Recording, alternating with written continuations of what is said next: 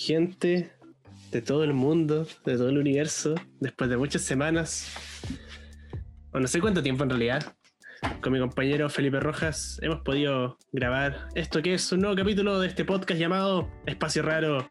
Rochas, ¿cómo te encuentras? ¿Cómo te ha ido? ¿Cómo va la vida? Buena, Lel. Tantos días sin conversar de forma holgada, ¿cierto? Sí, no, mucho tiempo. Esta, Esta semana han sido particularmente ocupadas para ambos, pero ya estamos de vuelta en esto que es esto que nos encanta, que es poder grabar espacio raro. Así que, Rochas, bueno, ya te pregunté cómo estás, pero creo que tu estado de ánimo va muy ligado con el capítulo de hoy, con este mini episodio que tenemos. Claro, claro, claro. Creo que una, una plataforma igual para poder compartir. Hoy día lo significa como una plataforma para poder compartir una experiencia muy reciente que lo podemos ligar a Pokémon y desde ahí sacar algo valioso para compartir, creo yo, ¿cierto? Así es. Bueno, ya lo habrán visto en el título. Vamos a hablar. Vamos a hablar de la experiencia de Rochas de Felipe en lo que fue la Players Cup. Yo antes me desmarco, yo no clasifiqué, así que yo vine acá de... De hecho, ni siquiera hoy día hemos hablado con Rochas sobre cómo le fue. Entonces esto es como un, react, un verdadero, verdadero reaccionando a. Así que estaba, estaba bien desconectado hoy día, en particular de redes sociales, así que ni siquiera supe cómo le fue a mi amigo, pero acá ya estamos conversando. Así que bueno, creo que será algo que les favorecerá la conversación. Espera, mi perro quiere entrar a la pieza. Sí, ustedes saben que una, una, un ser muy importante dentro de este podcast es, son las mascotas de él. En este momento están ingresando al estudio. Sí, listo. Ya tenemos el retraso. Ahí entró Cuéntame, ¿Qué voy a hacer de, de, entrevistador hoy día? Ya, yo no tengo nada que contar. Yo, yo que he eliminado de antes de que empezara. Pero ¿cómo va tu día? ¿Cómo va tu holgada vida? Cuéntanos. Hoy día mm, noticioso, así que estaba escribiendo mucho, más encima en la U nos dieron semana de receso, pero como, como todo buen universitario sabe que las semanas de receso son las semanas donde te dejan 240 trabajos, entonces ya ha sido una semana llena de cosas, pero, pero bien, y acá haciéndote este espacio también me interesa mucho saber cómo te fue, pero antes de que lleguemos a ese punto, yo creo que hay que hablar cómo te preparaste como contexto, las clasificatorias para la Players se jugaron en Serie 5, ¿no? Y, la Players se jugó en Serie 7, por lo tanto, el mismo equipo no podías usar y era un formato totalmente nuevo donde se incluyeron muchos Pokés. Y yo sé que estuviste probando varios, y así que cómo estuvo esa experimentación, cómo estuvo el proceso de elegir los seis Pokémon que te acompañarían a, a dar cara en esto llamado Mundialito. Este Mundialito. Nuestra Copa Ameriquita. Como Mariquita, claro. ¿Sabes qué, Creo que respondiendo a tu pregunta, pero antes de eso creo que es importante dar un contexto, que es eh, lo que significa esta, esta copa. Eh, una, una, copa, mm, un torneo online donde hay una clasificatoria que, como algunos saben, quizás otros no, es latinoamericana, donde participaron alrededor de 200 jugadores y la idea hoy día no es como hablar en detalle de todas las rondas, de cómo, de cómo jugué, de lo que hice, de lo importante que pueda hacer, sino creo que es importante para que no sea una lata para las personas que están escuchándonos, que se lleven algo, creo yo, ¿cierto? Así es. Y esa es la idea, porque yo creo que siempre, en cada capítulo, nuestro espíritu ha sido aportar algo, algo valioso.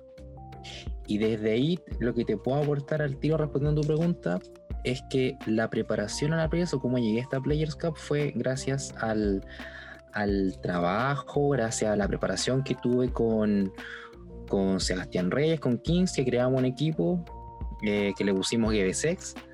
Y este equipo, como tú igual lo has jugado, es muy entretenido. Entonces, la preparación siempre se basó en lo que fue la, la diversión y crear un equipo sólido, consistente, que me permitió clasificar de muy buena forma, de tan buena forma que me permitió eh, iniciar este torneo, el día, la Players, la Players Cup 2, con un bye, lo que significa que empecé 1-0 el torneo y no jugué la ronda 1. Aparte con esa ventaja, a diferencia de otros jugadores. Entonces ya el panorama era como, mira, favorable, como que lo que coseché en un punto, o sea, lo que planteé en algún punto lo estaba cosechando en este torneo, lo cual nunca había pasado antes de partir.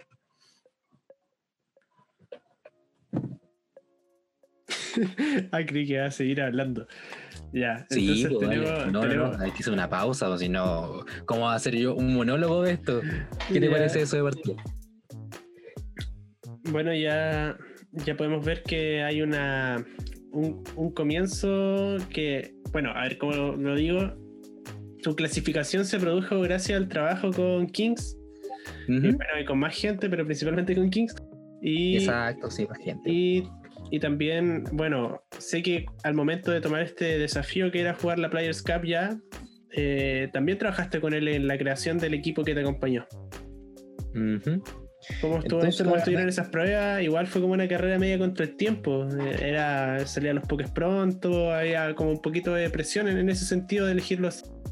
Había que ver muchos factores, qué podía haber ser lo más visto, qué iban a llevar los rivales, qué iba a ser meta, qué no. Entonces eran, eran muchas cosas y yo creo que para cualquier player en este contexto era muy difícil elegir los seis pokés que iba a llevar.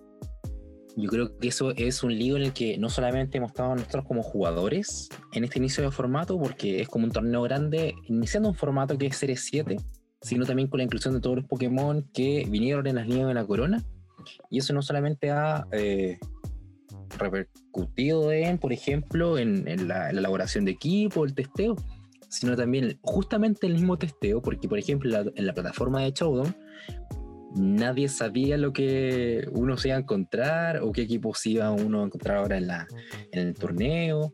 Lo hablamos también en un tiempo preparando los, los capítulos acá de Espacio Raro, que podríamos hacer un capítulo acerca de Series 7, de, de la nieve de la corona, pero después la Players Cup. Como que en muy poco tiempo hubo un refresco grande a lo que es el formato y eso igual se vio en, en el testeo. Yo no sabía muy bien con qué me iba a encontrar en este torneo, la verdad. Lo único que sabía era que encontré ciertos pokés que me acomodaron y dije, mira, tengo poco tiempo por la pega, por un montón de otros factores y voy a ir con lo que sé ocupar. Y creo que es un punto valioso que creo que es, es importante que todas las personas que estamos escuchando y compartiendo esta conversación nos quedemos, que es... eh, a veces, más que encontrar como lo óptimo, más que encontrar como el, el, equipo que va a revolucionar el meta, más que ser muy innovador, hay que ser consciente de los tiempos que uno tiene, de lo que uno juega, lo que hemos hablado en todo este tiempo, acerca de conocerse a uno, qué es lo que uno juega, cómo, lo, cómo uno juega, qué herramientas, qué Pokémon te van a, a apañar a, o te van a ayudar o facilitar a hacer ese juego y darle. Yo en esta ocasión eh, se me acomodó mucho, mucho jugar con Moltres Galar, la nueva inclusión de, de Series 7, junto a Raichu, que Raichu me encanta por el soporte que da, y con Fini y con Landorus, todos Pokémon nuevos de alguna forma. Y con esos cuatro, y esos cuatro los tenía muy claros. Y como compartimos en la semana, ¿te acuerdas que te decía que no tenía idea que llevar los últimos dos slots? Apareció un, un caballo, ¿no? Claro, parecía un caballo. Así que llevé Rapidash. Rapidash con. No, no, llevé Rapidash. Llevé Glastrier, el Pokémon tipo hielo nuevo del, de la nieve de la corona. Lo encuentro buenísimo, después lo podemos hablar más. Y obviamente me faltaba un TR Setter, un Pokémon de espacio raro. Y dije, Sí, mira, será a la Kazam. Así que llevé justamente a la Kazam Full speed. Full, Full speed. speed. y llevé finalmente un Dusclops. Dusclops con ahí con una, unas cosas. Ah, llevaste. Dusclops. La última vez que hablamos era Bronson. Y hablamos ayer en la noche. Miento, me equivoqué. No, no, no, me reí. Me reí. No, no, no, me equivoqué. Llevé Bronson, llevé Bronson. Ah, ya. Lo que Perfecto. pasa es que me dijeron, lleva Dusclops. Yo, no, ¿por qué? Porque bajo esta misma filosofía, mejor llevar cosas que tú sabes ocupar, que van contigo. Dusclops como que no, no iba conmigo. Yo había ocupado Bronson y Bronson me gustó y, y yo cargante con y ya llevé Bronson, ya, y feliz y contento. Porque al final lo- esto es un juego, vamos a pasarlo bien. Es lo que con lo que practiqué. Quizá no era lo mejor, quizá no era lo más óptimo, pero era lo que yo sabía ocupar, así que lo llevé y consciente de todas estas cosas y aplicando todo lo que hemos hablado acá también en Espacio Raro, es que llegué a este torneo y empecé mi, mi ronda 2 con 1-0 arriba y desde ahí fui, fueron pasando cosas. Entonces ya pasamos esta etapa de la preparación, de las decisiones. Quedamos en que empezaste bye eh, la primera ronda. ¿Cómo fue la reacción al ver? Igual era. El Valle es una ventaja peligrosa, igual. Bueno, para la gente, ya explicamos un poco el Valle, pero para la gente que no sepa, quizás, es cuando. Es por número impar generalmente. ¿Por qué razón fue en, este torneo? Por lo que tengo entendido, me comentaron que alguien, no recuerdo qué jugador comentó que habían quedado con mejor clasificación en la Copa con, por puntaje en la clasificatoria online. Al parecer, no tengo idea si será verdad o no. Ya, pero entonces había un número impar de jugadores. ah, probablemente. Es que igual tiene que ver con las personas que no se, no se registraron. Sí, ya, hay un eh, tema ahí, pero la cosa es que generalmente eh, quedó ahí Rochas, que es un, un, arma de doble filo de repente, de repente es buena, de repente es malo. No, no, no siempre esa win gratuita es tan buena como podría sonar. De repente, de hecho, los torneos presenciales terminan afectando, porque ese bye tiene puras derrotas después cuando le toca con otras personas y te, te jode el opening win, que es muy importante en los torneos presenciales. Ah, claro, pero acá al menos es eso no te afecta porque no van a ir jugando, es simplemente que quedaste, pasaste, clasificaste, no es como que después te va a afectar eso. Ya, en este caso era positivo en general. Era positivo en general, pero igual hay un factor importante que tiene que ver con el, el hecho de poder ganar en ronda 1. Yo sabía que mi oponente había ganado en la primera ronda. Y ese bosteo, entre comillas, o ese acrecentar confianza del jugador que gana la primera ronda versus yo que vengo a enfrentar recién el primer juego, igual como que dije, mm, no sé si me gusta tanto esto prefiero haber jugado a ronda 1, a ver que pase lo que sea, pero enfrentarme a alguien que haya estado como en la primera. Ya, ¿y cómo fue ese primer combate? Ese debut, que no era en ronda 1, ya era en ronda 2. Claro, ronda 2. Eh, ¿Sabes que me aproximé y puse música? Yo creo que eso igual es un factor importante que no se puede dar en los torneos normales, en presenciales, que poner música. Y puse una música que había escuchado muy buena y estaba casi bailando jugando. De verdad estaba así como me venía arriba con los, con los beats. Sí, sí, era un ludicoro, era todo. Y me, me, fui muy arriba, estaba muy tranquilo jugando, algo que no me había pasado en otro torneo. En ronda 1 estaba así como pésimo, así como muy nervioso, muy ansioso, como casi con dolor de guata, con cólicos y mal. Y ahora la verdad es que estaba muy cómodo, estaba bailando, la música igual influyó, pero igual tiene que ver con un trabajo personal que he realizado en torno a cómo me, aproximo, significar el estrés o la ansiedad, como que simplemente estoy entusiasmado por jugar esto y cambió todo, o sea, gané de forma, leí todos los turnos a, mi rival de nombre Roberto, no sé quién será, un saludo a él, de verdad fue muy, muy, muy, muy bueno el combate. Eh, pude hacer buena lectura, finalmente gané sólidamente 2-0 y la verdad es que ya estaba 2-0 en el global. Me faltaban una o dos wins, creo que dos, no, en realidad eran, no, eran creo que son cinco rondas, eran cinco rondas de día. Y la verdad es que se venía muy buen el programa, me sentía muy cómodo, estaba contento y llegamos a, ronda 3, ¿ya? Y acá ya empezaron los, los aprendizajes. Yo creo que son dos aprendizajes grandes que quiero, quiero compartir con las personas que nos están escuchando, porque creo que si se interiorizan, si los interiorizamos, nuestro juego, y además si extrapolamos esto a la vida, yo creo que nos puede servir muchísimo. Así que acá viene lo bueno, gente, si es que llegaron hasta acá. Vale, que no tengo mucho que decir. Yo, estoy escuchando, yo soy como un espectador, pero en vivo. Este el, show de Rocha hoy día. Pero tenéis que decir, no sé, vos si te interesa, o el buen fome, o o. Oye, ¿cómo te, voy a decir eso? Esto es family friendly. no, que vamos bien, vamos bien en la traba, vamos bien en la traba. Eso, entonces, llegamos, ronda 3. Eh, yo muy confiado, muy confiado. Gané Game 1 de forma con un plan que había hecho unos segundos antes. Eh, durante el juego, muy bien. Ya estaba en el juego 2 tenía que simplemente pegar el 3.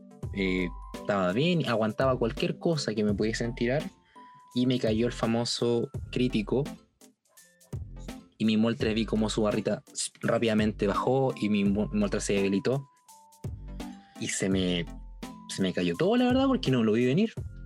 Eh, esas cosas que pasan que tú dices, lo tenía ganado, acá ganaba la ronda 3, quedaba 3-0, todo bien, pero no, un crítico y de ahí se me vino el, combate encima. Eh, me, me descolocó, la verdad. No, no, no, no lo iba a venir. Y la verdad es que ese combate eh, lo terminé perdiendo. Y en G3, la verdad es que no man, ni en G2 ni en G3 mantuve el plan que me hizo ganar en Game 1. Y ahora que me lo pregunte, que me lo pregunto, no sé por qué no lo mantuve. Y yo creo que fue simplemente como el obstinado.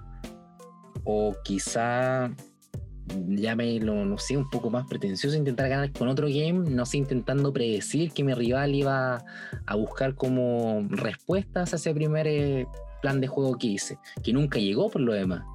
Nunca buscó algo nuevo y si hubiese repetido el mismo estilo de juego en Game 1 que los otros juegos, hubiese ganado, ese Entonces se juntaron dos cosas, como esta reacción ante, oye, me pegó un crítico y se cayó el plan y además que no fui capaz de, de mantener un plan de juego que me estaba haciendo efectivo. Entonces, ¿qué quiero, qué quiero dejar acá? Eh, no siempre va a ser así, hay algunos jugadores que se van a adaptar a lo que tú puedas proponer, pero si tienes un plan que te resultó que es ganador, no lo descarta a la primera porque sí. Eh, no creo que sea una buena idea no mantener un plan ganador. Creo que si identificas un plan ganador en tu juego, un plan que le está resultando, eh, de nuevo, con algunos alcances, ves si te puede traer en contra algo en algún punto, pero si no, dale, no abandonarlo, que fue lo que yo hice. No mantuve mi plan ganador. Y eso me costó el juego. Eso llevó que me cayera este crítico que no me debía haber caído porque si hubiese hecho lo otro. Y después en G3 no pensé en este plan, lo dejé de lado nuevamente y repetí un plan que no me había servido. Entonces, eh, la verdad que llegué en este Game 3, en este juego, en esta ronda 3, con mi primera derrota en el torneo, quedó uno. Ya no estaba la ronda de, ganadores, ya estaba la ronda de, de perdedores. Y eso ya sabía que no significaba solamente eh, el haber perdido, sino que ya tener que ganar más combates para poder clasificar a otras rondas. Así funciona el, el, torneo en una doble eliminación, es decir, tienes que perder dos veces tus rondas para poder que ser eliminado de este torneo. El tema es que la ronda de, de perdedores es mucho más larga, entonces no solamente tenía encima el peso de haber perdido por mi culpa, por no haber mantenido mi plan ganador, sino que además sabía que me iba a enfrentar con quizás jugadores más azarosos que habían perdido antes y que iba a tener una carga más grande de combates que superar para poder obtener mi objetivo, que era, por ejemplo, clasificar dentro de los 16 mejores del torneo. Entonces ahí se me puso cuesta arriba un poco. Pero a pesar de eso, a pesar de eso, tenía eh, en cuenta y estaba determinado que podía ganar el combate que venía ahora. Porque estaba jugando bien, cometí ese error, lo identifiqué en el momento. Eh, y de hecho tenía muchas ganas de compartirlo acá, pero eh, no había nada que hacer. Ya estaba perdido y eso me frustró, me frustró un poco, la verdad. Pero seguí adelante. Este, hablando en pájaro, ya está comentando.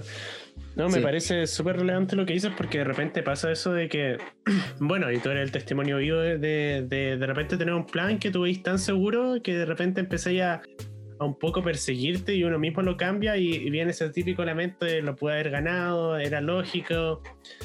Eh, es algo que hay que tomar con pinzas, sí, porque de repente uno se ciñe en el mismo plan y te cambian algo y pierdes, pero bueno, es parte del juego mental. Entonces hay que tomar decisiones. Pero claro, en este caso particular, eh, yo creo que igual te jugó un poquito en contra que tú sintiste que en Game 2 perdiste por un crítico, más que por tu planteamiento. Entonces, quizás por eso decidiste repetir, pero claro, si tenía un, un game más seguro, pudiste, pudiste haberlo usado quizá un game, un, plan que tú sabías que ya te había dado resultados, pudiste haberlo usado. Pero sí, creo que es un consejo que depende un poquito de la situación. Como digo, hay que tomarlo con pinzas, pero, pero de todas maneras, de repente hay. Uno puede de repente identificar cuando tú tienes eh, juegos ganados desde, desde Game 1, cuando empecé a, a, ver el equipo de tu rival y en realidad, bueno, y pasa en ambos lados, obviamente, pero de repente empecé a ver, oye, no tiene nada que hacerme, y de repente te pasa a ti como, oye, no tengo nada que hacerle, puede cambiarme. Entonces, de repente, si encuentro un lead así de seguro, no hay para qué jugársela y hay que asegurarlo porque en un juego donde no solo es tú cómo juegas, sino que donde hay probabilidades, hay que, hay que hacer que sea lo más seguro posible el triunfo. Ese es el tema, ese es el punto. Y está en el punto, Alen, es como si no tenía respuesta a tu rival, entonces ¿por qué no repetirlo? Estoy totalmente de acuerdo contigo que eh, no siempre se puede aplicar esto. Eh, también hay que darle mérito al rival. O sea, mi rival igual jugaba, igual probablemente jugó sus cartas, las jugó bien y yo le facilité el tema. No digo ningún punto que haya perdido con el, con el crítico, ¿ya? Eh, creo que el crítico me descolocó porque no lo vi venir. Ahí pude haber asegurado simplemente y le salió, lo buscó quizá, le salió. ahí yo me desconcentré y en G3, como te digo, abandoné cualquier como plan que me hubiese servido un poco más lo seguro. Entonces llegué a, ronda 4 con la sensación de que podía ganar, con la sensación de que podía eh, seguir avanzando, pero con este peso de igual de fondo, así como, ah, la dejé pasar, así como, ¿por qué me saboteo? así como ese, ese punto. Y ya, pues llegué a la ronda 4, y ya con esto encima, con este aprendizaje, y mm, la verdad es que después pensando por qué, por qué pasó todo esto, dije, quizá el cansancio quizá el cansancio. Igual me, da como, no me gusta decir cansancio porque no jugué ronda 1, pero igual, tú sabes, pues, el agotamiento al menos. Agotamiento mental, quizás estaba distraído, vaya a saber uno, pero olvidé, olvidé un objeto importante, activé una weakness policy que no tenía que haber activado, eh, recibí mucho daño en, mi, en un modo que tenía para jugar, entonces no supe aplicar bien un plan de juego. Que esto igual tiene que ver con la preparación previa. Creo que mi, preparación de cara al torneo no fue la óptima en ningún punto. Creo que ahí en, Instagram eh, comenté eso. En un post que subí ahí a Dua Rochas en Instagram, si lo quieren como leer con, en mayor profundidad. No. Tenía para ganar con, con un Drake con espacio raro, y no lo jugué como de la forma más óptima de hecho, no fue así, ahí yo creo que pasó, pasó todo el, combate. Además, creo que la, distracción, el cansancio igual me llevó a hacer jugadas que no, que no debían ser. Y ahí ya se me fue el combate y fue un, un 0-2 que sí tenía respuestas, pero yo no las supe aplicar en el momento. Así que ya con un 2-2 encima, se fue el combate, se fue el torneo y quedé con estos dos aprendizajes que uno es, repito, eh, si identifica un plan que te está sirviendo y te asegura como cierto resultado por sobre otro, pruébalo, no lo abandones. Eh, es tu rival, igual quien tiene que proponer algo nuevo, no tú siempre. Y lo otro que es eh, la necesidad de siempre estar atento a, lo que pasa en el combate. si hay speed control a favor, en contra, si hay un tailwind, un trick room, si tu oponente tiene un objeto que te puede te puede como desmoronar todo. Mi win condition, por ejemplo, era que mi Bronson con una Goldberry aguantara un guate para meter Room. Y lo hacía. Pero yo activo una Weakness Police que hacía que me pegue más duro Bronson y no lo aguanto, obviamente. Entonces, como que yo mismo me demoro en el plan. Y y ahí se me fue todo. Llámalo desconcentración, llámalo lo que, lo que sea, falta de práctica, quizá un montón de cosas. Pero creo que dentro de todo, eh, este 2-2 es reflejo de, de, lo bien que lo hizo un tiempo por esa, esa win, por esa bye. Un, una ronda 1 que la gané de forma muy sólida, que estoy muy contento con, con, mi, con mi nivel de juego y con dos derrotas que me marcan de alguna forma el reflejo de mi preparación también, que no fue la mejor, no fue la, la más, la más consistente quizá, y también que, que esto que, que, les comento, que de, tu plan de juego, igual tiene que pasar por la práctica. Creo que todos estos insights me... Y con lo que más que rescato igual en todo caso es esta sensación de, de mayor seguridad y de seguir a pesar de estas cosas malas que iban pasando en los combates, que siempre mantuve el temple. Nunca me sentí como desmoronado o decaído o triste. De hecho, ahora estoy como con muchas ganas de jugar, de buscar los torneos, otro, otro desafío y con ganas de aplicar esto que, recordé y apliqué igual hoy. Así que igual agradecido esta experiencia y esperemos que lo que podamos revertirlo y, encontrar como otro lugar donde poder tener un mejor resultado igual, porque lo, lo pasé bien y, buenos combates y buenas conversaciones y todo, así que eso es mi, experiencia, mi experiencia de torneo hoy día. Me quedo con esta tranquilidad que tuve en los combates, la seguridad, y con estos dos aprendizajes que espero igual tú que nos estás escuchando ahora lo puedes interiorizar, tener en cuenta y, y darle para poder mejorar igual como en el juego. Sí, me parece súper importante también el segundo consejo de eso que tú dices, no sé si ponerle un nombre, ¿no? Estar atento, el cansancio, etcétera.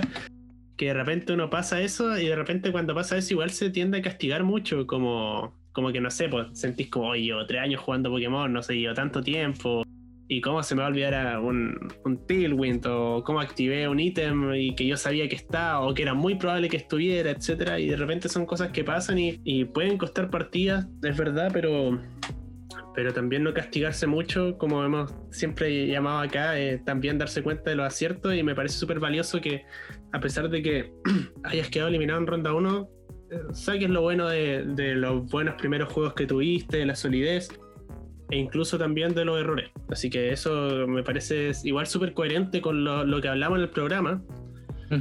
y, nada, pues bueno, igual me hizo un poco de sentido como tu sensación ahora, como esa calma que tuviste tras esta, esta eliminación, como cuando igual me fue mal en, el liceo para clasificar, a mí me, fue mal, yo, yo, jugué igual con alta expectativa y igual una preparación bastante mala porque literalmente obtuve el equipo como en la misma mañana que empezaba el ICE y casi no lo probé y me fue mal.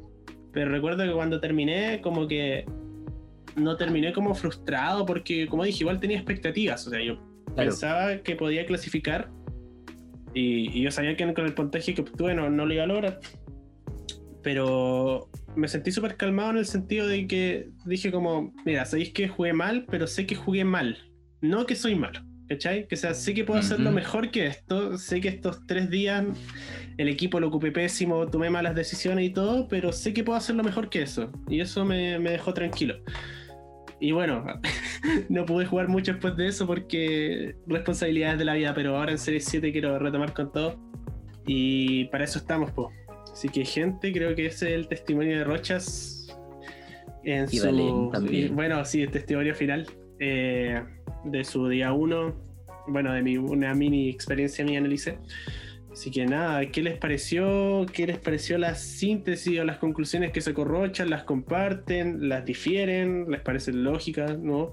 y también, si jugaron el ICE o jugaron la Players Cup, bueno, y por ende jugaron ambas, coméntenos cuál fue su experiencia, cómo les fue, dónde cometieron aciertos, dónde cometieron errores, cómo plantean mejorarlos y qué les parece este formato de serie 7. Estaremos leyendo todo eso y ya también vamos a traer un capítulo, esto se debería ser el mismo día, con el capítulo que tendremos sobre el DLC.